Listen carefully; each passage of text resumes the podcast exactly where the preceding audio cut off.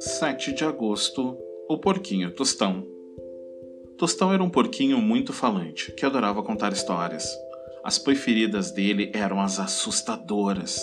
Ele se divertia ao ver a expressão amedrontada de seus amigos quando ouviam falar sobre monstros e fantasmas. Entre os animais, cada um tinha sua preferência também. Alguns gostavam de histórias engraçadas, outros das românticas.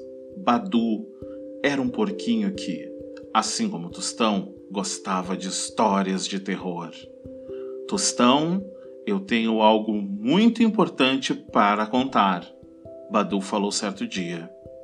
Cheio de curiosidade, Tostão foi andar com Badu. Essa história é uma publicação de Ciranda Cultural, editora e distribuidora limitada. História extraída do livro 365 Histórias para Ler e Sonhar, primeira edição.